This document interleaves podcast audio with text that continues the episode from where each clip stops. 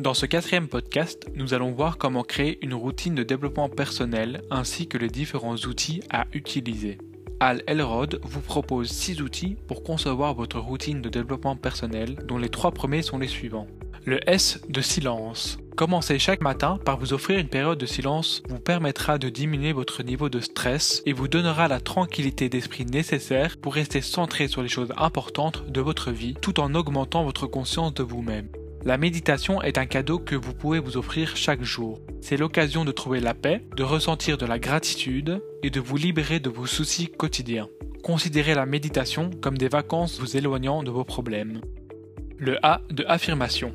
Je suis le plus grand. Mohamed Ali ne cessait de répéter cette phrase et il finit par le devenir. Les affirmations sont l'un des outils les plus efficaces pour devenir rapidement la personne que vous convoitez.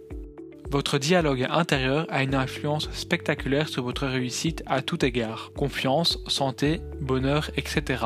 Quand vous créez activement des affirmations conformes à ce que vous souhaitez accomplir, elles marquent immédiatement votre subconscient. Répéter constamment une affirmation conduit à son acceptation par votre esprit qui commencera à croire ce que vous lui dites. Le V de visualisation.